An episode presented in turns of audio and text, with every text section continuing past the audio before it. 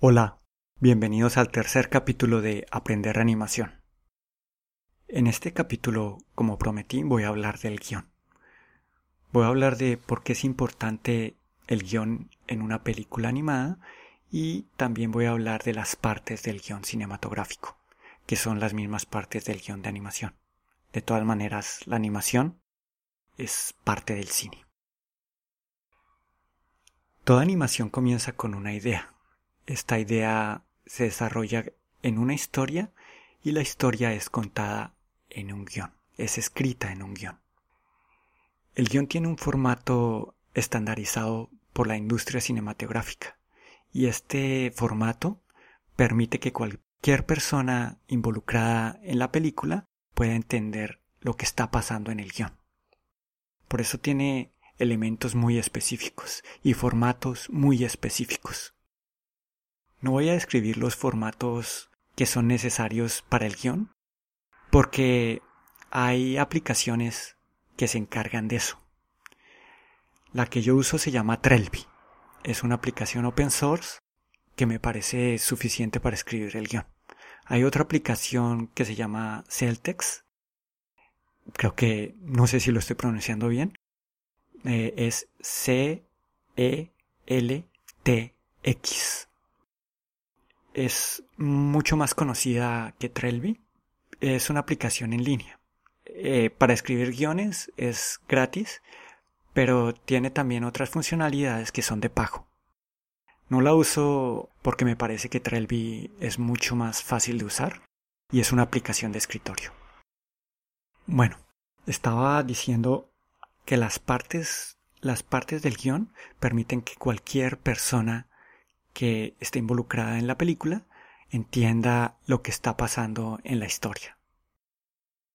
Hay cuatro partes importantes en el guion, cuatro elementos, y estos elementos describen cada escena.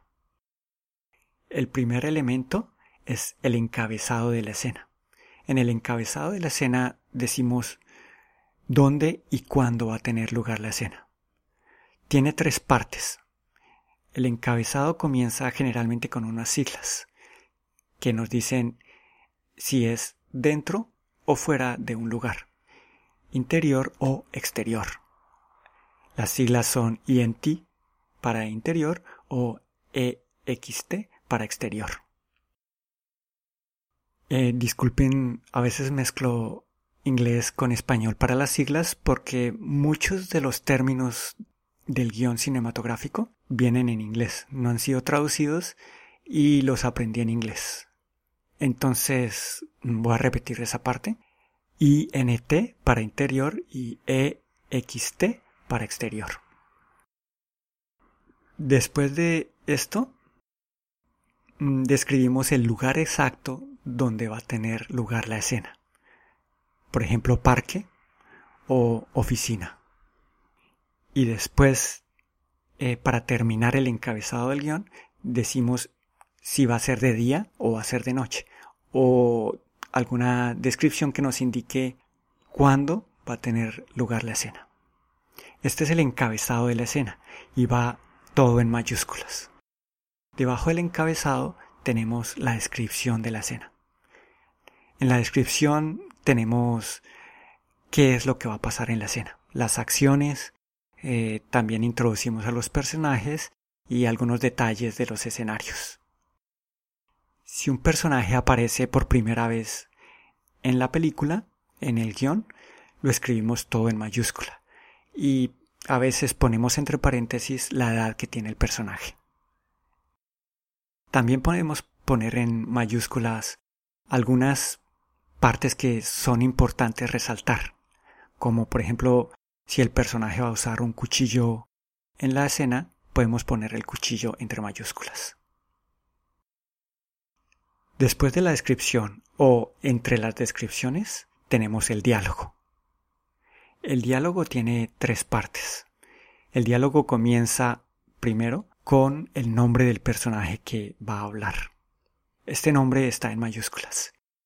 Debajo del nombre podemos poner indicaciones de cómo debe ser dicho el diálogo. Esto se llama acotación. La acotación en el cine no es muy usada porque se le deja a los actores y actrices decir el diálogo como a ellos mejor les parezca. Es parte de la actuación. En la animación me parece que es más importante porque el diálogo va a ser grabado antes de la animación. Así que los actores tienen que mm, tener alguna idea cómo van a hablar esa parte. Después de la acotación viene el diálogo en sí, que son las palabras que van a ser dichas. Después de todo el diálogo, podemos seguir con más descripciones y más diálogos, o terminamos la escena con la transición.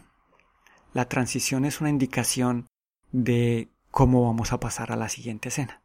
Algunas transiciones son, por ejemplo, corte A o disolvencia o fade in and fade out. Esta es la parte que nos indica que la escena ha terminado. Bueno, estas son las, las partes del guion y las partes que componen la escena.